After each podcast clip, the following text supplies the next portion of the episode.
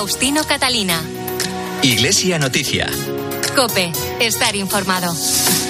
Saludos amigos, muy buenos días en este domingo 12 de noviembre de 2023. Son las ocho y media de la mañana y llega el momento de acompañarles con la actualidad religiosa de estas jornadas en Iglesia Noticias. Será hasta las nueve, la hora de la Santa Misa, hoy con Mila Sánchez en el control de sonido y con algunas informaciones que les adelanto en estos titulares. La celebración del Día de la Iglesia Diocesana recuerda hoy el orgullo y compromiso de los creyentes en sus comunidades. El Papa ha nombrado a Florencio Rosselló responsable de pastoral penitenciaria de la Conferencia Episcopal, nuevo arzobispo de Pamplona Tudela. Caritas alerta de que tres millones de hogares españoles están por debajo del umbral de la pobreza que se agrava cada día por los costes de la vivienda. Hoy se clausura Encuentro Madrid y en Barcelona se inauguran las torres de los evangelistas Juan y Mateo en la Basílica de la Sagrada Familia. Y en el Vaticano el Papa se reúne reúne con 7.500 niños y se anuncia la beatificación del cardenal Eduardo Pironio. Faustino Catalina. Iglesia Noticia. Cope, estar informado. La Iglesia Española celebra hoy el Día de la Iglesia Diocesana, una jornada para agradecer y para mostrar el compromiso de todos los que forman parte de la comunidad cristiana, como ha explicado el obispo de Coria Cáceres, Jesús Pulido. El Día de la Iglesia Diocesana es una jornada de fiesta, de celebración, en la que agradecemos nuestra pertenencia, que formamos parte de una comunidad cristiana, de una parroquia, de un grupo, de una asociación, un movimiento, una cofradía, que formamos parte de la Iglesia. No podemos ser cristianos a solas. La Iglesia la formamos todos. Es un día, por tanto, para tomar conciencia y visibilizar públicamente que formamos una gran familia. La diócesis de Coria Cáceres tiene 108 centros de asistencia en los que atiende a 5.200 personas con un presupuesto de un millón de euros para acción social. Es uno de los ejemplos de la actividad de cada una de las 70 diócesis españolas que hoy realizan colectas destinadas a financiar sus actividades pastorales, sociales, culturales y educativas, en esta ocasión con el lema Orgullosos de nuestra fe. En este mundo secularizado a veces los cristianos tenemos un cierto pudor o un cierto sentimiento de vergüenza para mostrar públicamente nuestra fe y presentarnos como tales. Comprometerse y practicar lo que uno cree es un acto de libertad y de autenticidad. Es un bien para la persona que lo hace y también un testimonio para los demás. Por eso el lema de este año es que nos podemos sentir sanamente orgullosos de lo que somos y de lo que hacemos, con toda humildad pero con el convencimiento firme de que Cristo y el Evangelio nos ayudan a ser mejores, hacen de este mundo un lugar más humano y habitable para todos. Las diócesis han aprovechado este día de la Iglesia diocesana para presentar sus balances económicos y numerosos obispos dedican a este día sus cartas pastorales. El obispo de Bilbao, Joseba Segura, responsable de la Oficina para el Sostenimiento de la Iglesia en la conferencia episcopal, pone este ejemplo concreto de la vida ordinaria y animarse también a que públicamente, bueno, pues si yo estoy en una reunión eh, con amigos que son creyentes en un restaurante, pues quiero iniciar, digamos, eh, la comida con un sencillo rezo, pues poder hacerlo, ¿no? Es decir, hay una especie como de, de ruptura entre lo que es la vida privada particular y ahí sí yo puedo rezar y puedo tener este sentimiento y esta convicción religiosa, pero luego públicamente evito que aparezca y me parece que eso cada vez tenemos que superarlo y normalizar más que nosotros los creyentes, que no somos eh, todos, pero somos algunos, pues realmente que públicamente aparezcamos como lo que somos porque realmente valoramos y creemos que lo que es importante en nuestra vida es también algo que puede hacer un aporte social muy, muy importante. Les contamos también en Iglesia Noticia que el Papa ha nombrado nuevo arzobispo de Pamplona, Tudela, al religioso mercedario Francisco Rosselló, responsable del Departamento de Pastoral Penitenciaria en la Conferencia Episcopal desde 2015, también capellán de la cárcel de Castellón. Nacido en la localidad turolense de Alcorisa hace 60 años, sucede a Francisco Pérez, arzobispo de Pamplona, Tudela, desde 2007 y que presentó la renuncia por edad. Cope Castellón, Alberto Marco. Florencio Roselló ha sido elegido como nuevo arzobispo de Pamplona y obispo de Tudela, un nombramiento que se conoció este pasado jueves. El eh, todavía capellán de la prisión de Castellón y director del Departamento de Pastoral Penitenciaria de la Conferencia Episcopal valoraba en COPE lo que para él supone un salto de trampolín.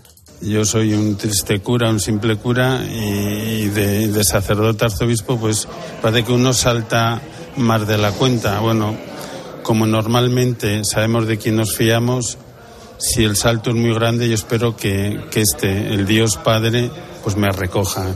Entonces, un poquito es el salto la envergadura de la propia diócesis de Pamplona Tudela, es una diócesis viva, dinámica y, bueno, pues, pues merece todo el respeto del mundo pues porque, porque hay mucha gente comprometida y merecen un buen acompañamiento y un buen pastor.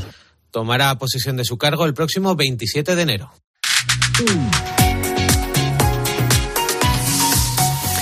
Caritas Española denuncia en un informe cómo la inflación hunde la economía familiar de cada mes cuando se pagan los recibos de los suministros y de la vivienda. Vivienda convertida cada día más en un gran pozo sin fondo, sobre todo para quienes menos ingresan. Nos recuerda los principales datos eh, de ese informe Carmen Lavallén. Más de 5 millones y medio de familias tienen un hogar inadecuado y parte de ellas viven en condiciones de hacinamiento o insalubridad. Según refleja el informe Ingresos y Gastos, una ecuación que condiciona nuestra calidad de vida, casi 4 millones de personas viven en situación de pobreza material severa en España, el doble que cuando estalló la crisis económica de 2008. Es el caso de Victoria Pacífico. Mija, en verano no podemos salir a ninguna parte.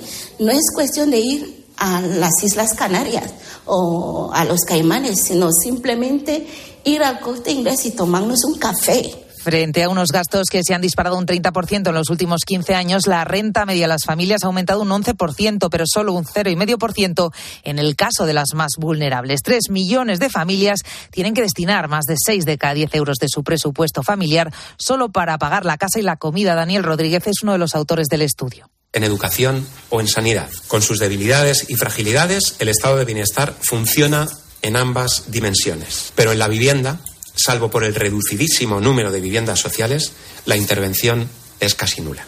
Más vivienda social, políticas de empleo focalizadas en los más vulnerables, además de aumentar la cuantía y la cobertura del ingreso mínimo vital, que solo llega al 44% de quienes lo necesitan, son algunas de las propuestas de Cáritas. Una amistad que teje la historia es el lema que este fin de semana preside la vigésima edición de Encuentro Madrid, que organiza el Movimiento Comunión y Liberación, una cita anual para el diálogo de personas de diferentes culturas, credos y tradiciones. María Serrano es responsable de comunicación de Encuentro Madrid. Bajo el lema Una amistad que teje la historia, nos ayudamos a juzgar y a poner el foco sobre los principales temas de la actualidad, ya sea en el ámbito de la política, de la educación o de la cultura. Porque creemos que la amistad supone reconocer que somos dependientes. Por más que nuestro tiempo se defina por la autonomía y el individualismo, necesitamos de los otros para ser verdaderamente humanos. A lo largo del fin de semana y a través de mesas redondas, dos exposiciones, una de Takashi Nagai y otra del artista Chimo Amigo, conciertos y conferencias, queremos dar testimonio de por qué la amistad, la comunión, el construir juntos se encuentra o debería encontrarse en el centro de la vida. Encuentro Madrid, que llega este año a su vigésimo aniversario, es también un ejemplo en acto de una amistad que en estos 20 años ha ido tejiendo una historia de relaciones y de construcción de la vida en común en nuestra sociedad madrileña y española.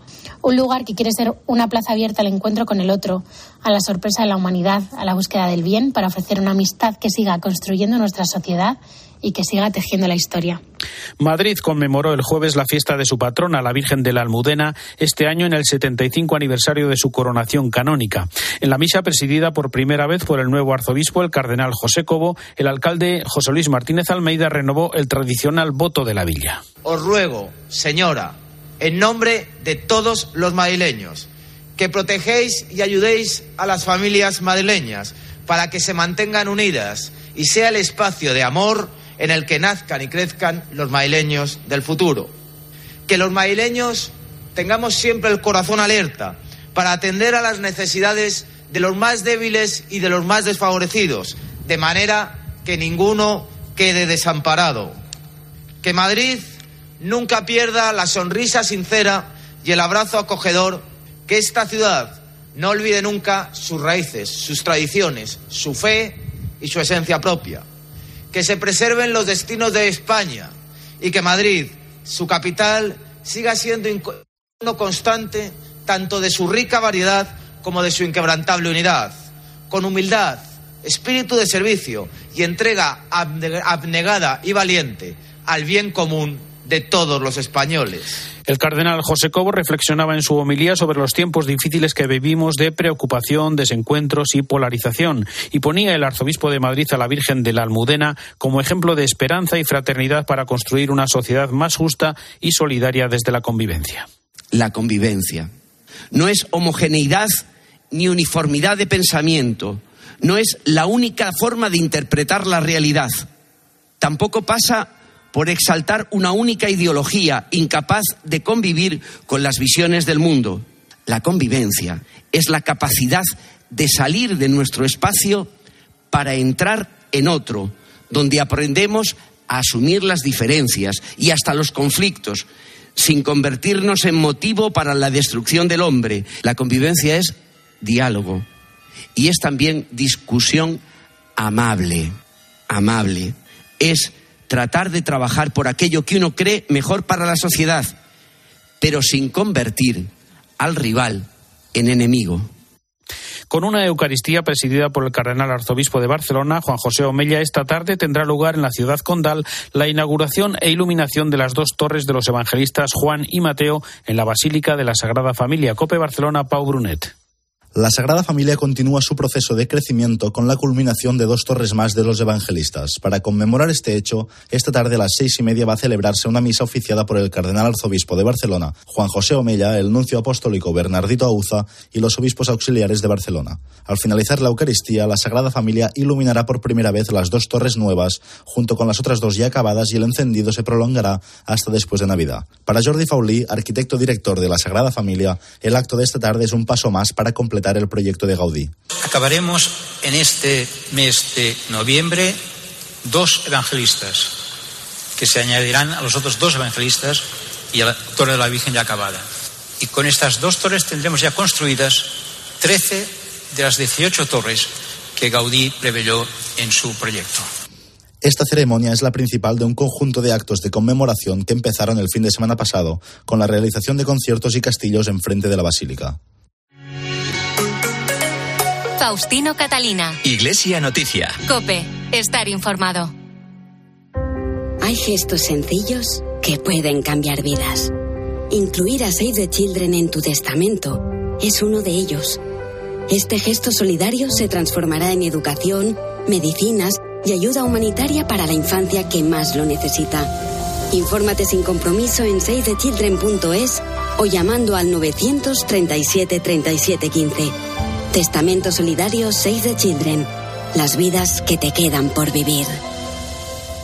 UMAS, mutua especialista en seguros para el sector educativo. Ofrecemos una solución integral para los colegios y guarderías. Daños patrimoniales, responsabilidad civil, accidentes de alumnos. Más de 1.400 centros ya confían en nosotros. Visítanos en umas.es. UMAS, más de 40 años de vocación de servicio. Vuelve Encuentro Madrid, un espacio para el encuentro y el diálogo, un lugar donde la experiencia cristiana se puede ver y tocar. Este año con el lema Una amistad que teje la historia, con testimonios, mesas redondas, exposiciones y espectáculos, restauración y zona infantil. La entrada es libre. Encuentro Madrid cumple 20 años. Te esperamos del 10 al 12 de noviembre en el Mirador de Cuatro Vientos, carretera Barrio de la Fortuna 14. Consulta el programa en encuentromadrid.com. Faustino Catalina. Iglesia Noticia. Cope, estar informado. La actualidad internacional nos lleva una vez más en primer lugar hasta el Vaticano, donde el Papa recibió el lunes en audiencia privada durante más de media hora al presidente de la Generalitat de Cataluña, Per Aragonés. Una audiencia que fue solicitada en el mes de junio con motivo de dos eventos importantes, la celebración del milenario de la Abadía de Montserrat, también la culminación de las obras de la Sagrada Familia.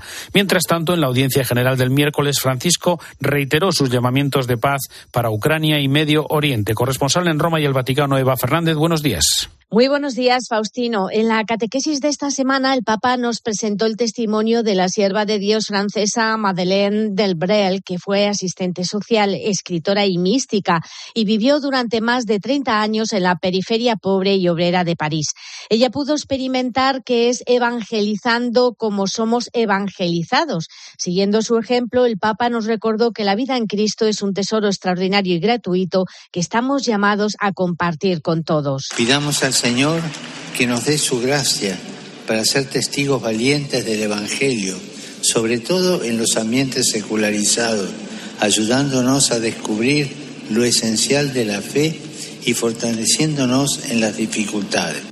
Los llamamientos por la paz han sido una constante en todas las apariciones públicas del pontífice y esta semana, una vez más, el Papa ha pedido oraciones para que el Señor lleve una paz justa a todos los pueblos que sufren la guerra. Pensiamo e preghiamo per i popoli che soffrono la guerra. Pensemos y recemos por los pueblos que sufren la guerra. No nos olvidemos de la martirizada Ucrania y pensemos en el pueblo de Palestina y de Israel.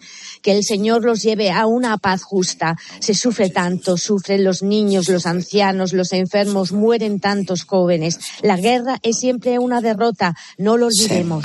Una sconfitta. Tampoco ha dejado de alertar de la situación humanitaria que se vive en Gaza y en distintas intervenciones ha pedido la inmediata liberación de los rehenes en manos de Hamas.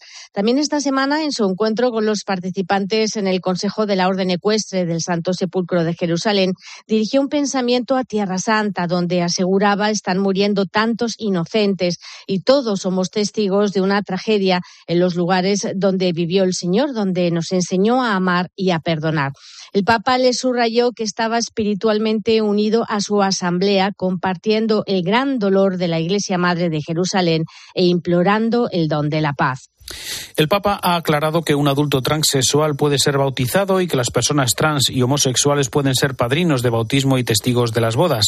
Además, organizado por el Dicasterio para la Cultura, el Papa ha participado en un encuentro con 7.500 niños de 84 países que le transmitieron sus inquietudes y preguntas y a los que propuso proteger la creación, controlar su genio y ser instrumentos de paz. Cuéntanos, Eva.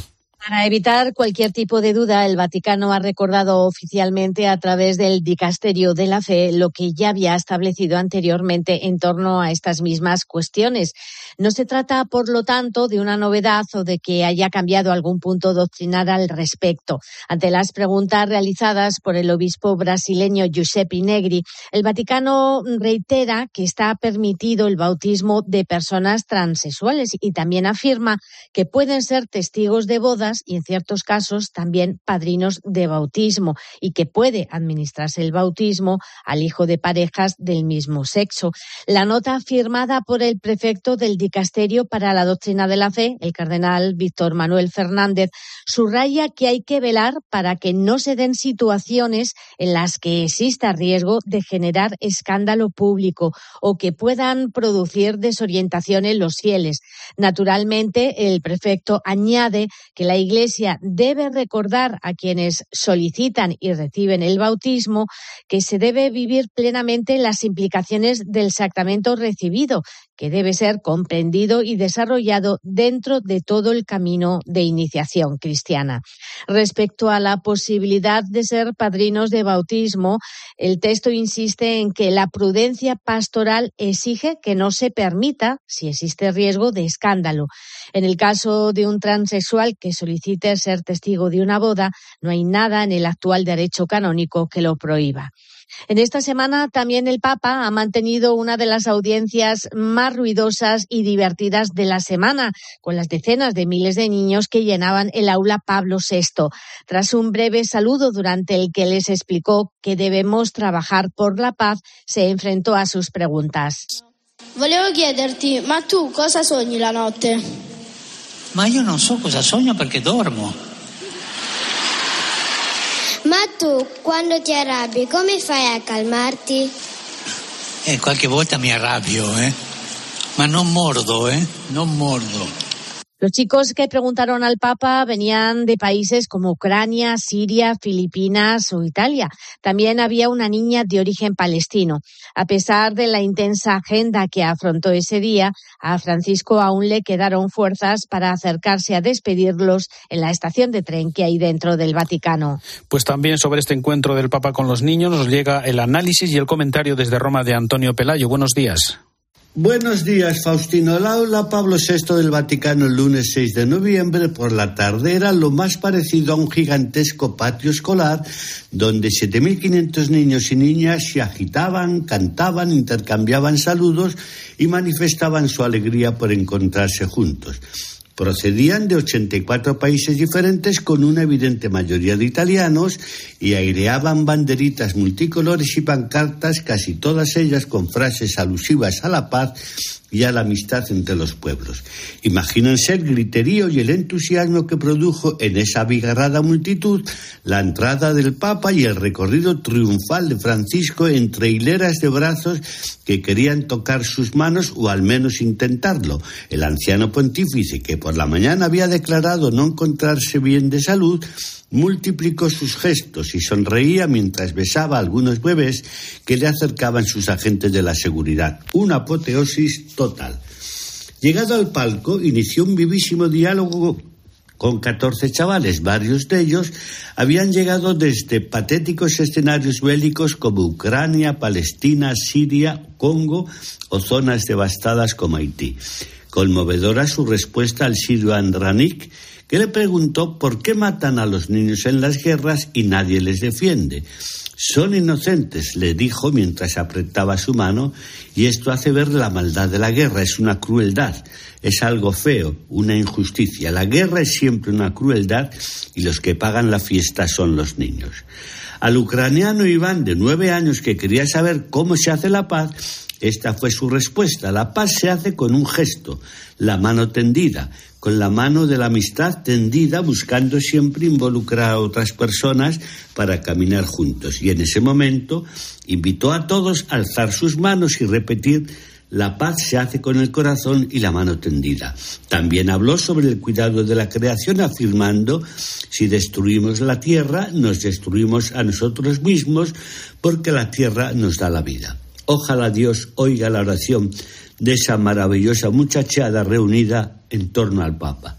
Desde Roma les ha hablado Antonio Peláez. Gracias, Antonio. Cuando la Basílica de San Juan de Letrán celebra ya sus 1700 años, se ha anunciado la próxima beatificación del cardenal argentino Eduardo Pironio. Cuéntanos, Eva. El Papa reconoció esta semana el milagro ocurrido por intercesión del cardenal Pironio, la curación de un niño de un año y medio intoxicado por la inhalación de un producto muy tóxico, lo que le causó un síndrome de angustia respiratoria aguda con el que llegó al hospital en estado muy grave, sin que los médicos apostaran por su vida. Los padres del pequeño encontraron un folleto con el testamento espiritual del cardenal que incluía una oración para la devoción privada y a partir de ese momento comenzaron a pedir su intercesión. Cinco días después el niño estaba recuperado. Su curación, apuntaban los médicos, no tuvo explicación científica. El cardenal Pironio fue conocido por muchos como el amigo de Dios y con su dedicación sostuvo y promovió las Jornadas Mundiales de la Juventud. De él ha contado el Papa Francisco que te abría horizontes de santidad desde su profunda humildad y se experimentaba que nunca cerraba las puertas a nadie, incluso a la gente que él sabía que no lo entendía. También esta semana han comenzado las celebraciones por el aniversario de la dedicación de la Catedral de Roma con una misa solemne. Los actos durarán hasta 2024 y seguirán tres hilos conductores, el de la espiritualidad, el del arte y la cultura y el de la música, para subrayar que la Basílica de Letrán es madre y guía de Roma y de la Iglesia Universal, como rezan las inscripciones de los laterales de la fachada. Gracias, Eva. Los obispos franceses han advertido sobre el antisemitismo que vuelve a extenderse por toda Europa y se han manifestado sobre el proyecto para incluir en la Constitución el derecho a abortar. Corresponsal en París, Asunción Serena. Los obispos franceses han trabajado estos días esencialmente para profundizar en la comprensión de la misión de la Iglesia desde una perspectiva de esperanza. Al mismo tiempo, han lanzado una serie de llamadas. La primera para mostrar su oposición al proceso iniciado en Francia para inscribir en la Constitución la libertad de abortar. Eric de Moulin-Beaufort, presidente de la Conferencia Episcopal. Pedimos de todo corazón que se garanticen y promuevan mejor los derechos de las mujeres, que se les garantice una igualdad civil y social real, que se las proteja mejor de la violencia que los hombres pueden infligirles, pero el aborto, que rara vez es una elección completamente libre, no puede entenderse únicamente en términos de derechos de la mujer. Haciéndose eco de lo que dijo el Papa en su visita a Marsella, también han alertado sobre el peligro de que la sociedad se endurezca frente a la inmigración. Existe el riesgo de que nos endurezcamos, que perdamos nuestra capacidad de compartir. No quiero decir que no haya problemas sociales, políticos o técnicos que hay que solucionar, pero en un espíritu de justicia. Les inquieta especialmente el que se pueda tener la impresión de que los inmigrantes, ilegales o no, puedan ser considerados necesariamente como delincuentes. Monseñor Moulin Beaufort ha terminado su discurso con una referencia a la guerra en Oriente Medio, pidiendo justicia para el pueblo palestino que tiene derecho a un Estado libre, así como el reconocimiento del derecho a existir del Estado de Israel. Al mismo tiempo, condenan toda pretensión de hacer la guerra en nombre de Dios.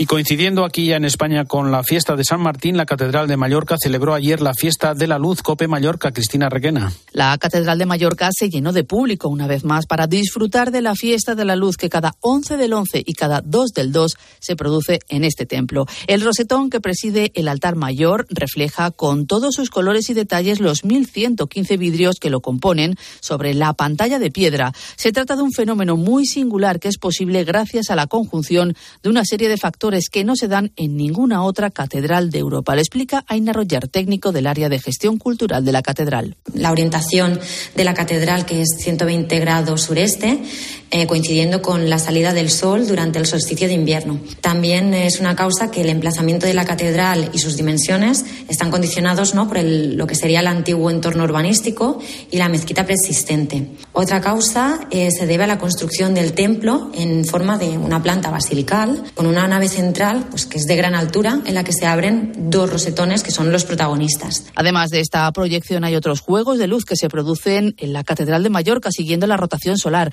Destaca el solsticio de invierno que se contempla en este caso desde el exterior de la catedral. Y la región de Murcia ha presentado en Madrid la próxima celebración del año jubilar de Caravaca de la Cruz. Sandra Asenjo.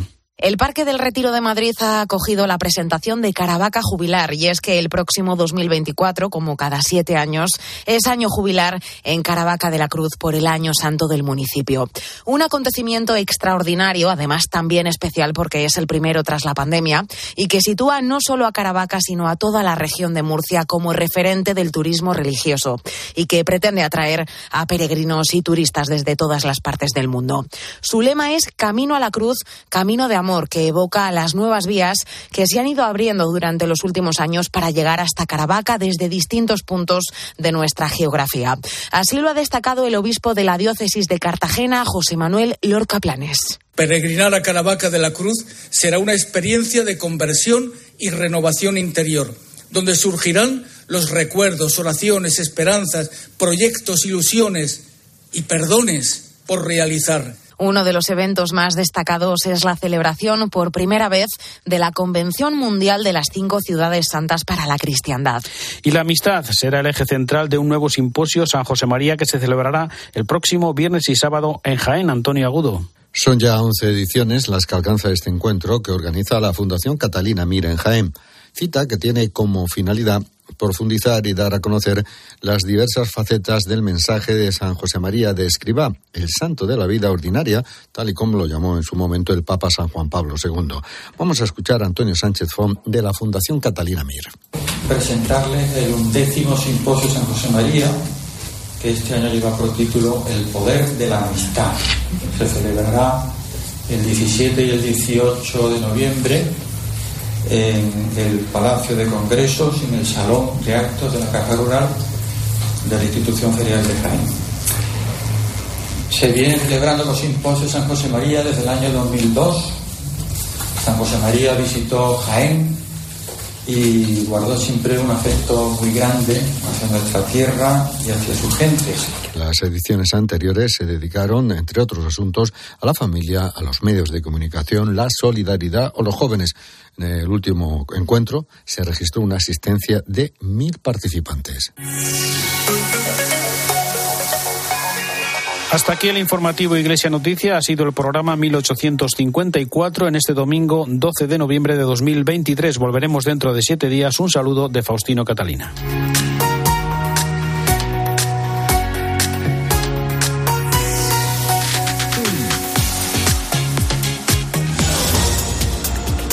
Domingo 12 de noviembre marcado por las manifestaciones organizadas por el Partido Popular contra la amnistía que tendrán lugar hoy a las 12 del mediodía en todas las capitales de provincia de España. Vox se ha sumado a la concentración proponiendo también una movilización a Ferrat tras la manifestación que no promueve el PP. En el conflicto entre Hamas e Israel, la Organización Mundial de la Salud ha informado que ha perdido todo contacto con el hospital de Al-Sifa, al norte de Gaza. Los ataques de Israel continúan en la zona y este sábado el primer ministro israelí Benjamin Netanyahu se ha reafirmado en que no habrá alto al fuego. Además, este domingo se celebra el Día de la Iglesia Diocesana, una jornada destinada a reforzar la pertenencia a la comunidad cristiana y que este año se celebra con el lema Orgullosos de nuestra fe. Te quedas con la Santa Misa en Cope.